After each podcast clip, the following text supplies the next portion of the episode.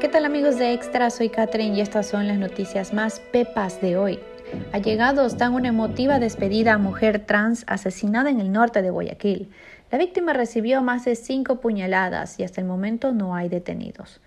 Según la Policía Nacional, los quiteños son los más pitiones. El general Zapata dijo que en la capital existen problemas de convivencia social. Los diablos de Píllaro no harán sus festividades de Año Nuevo por el bicho. El patrimonio intangible de Ecuador, la llamada Diablada Pillareña, acogió las normas de restricción a la movilidad por la presencia del COVID. Y en deportes, Barcelona cruza los dedos por no tener jugadores contagiados luego de las festividades por el miedo que Omicron pueda trastocar la pretemporada. Los detalles de estas y otras noticias en extra.es.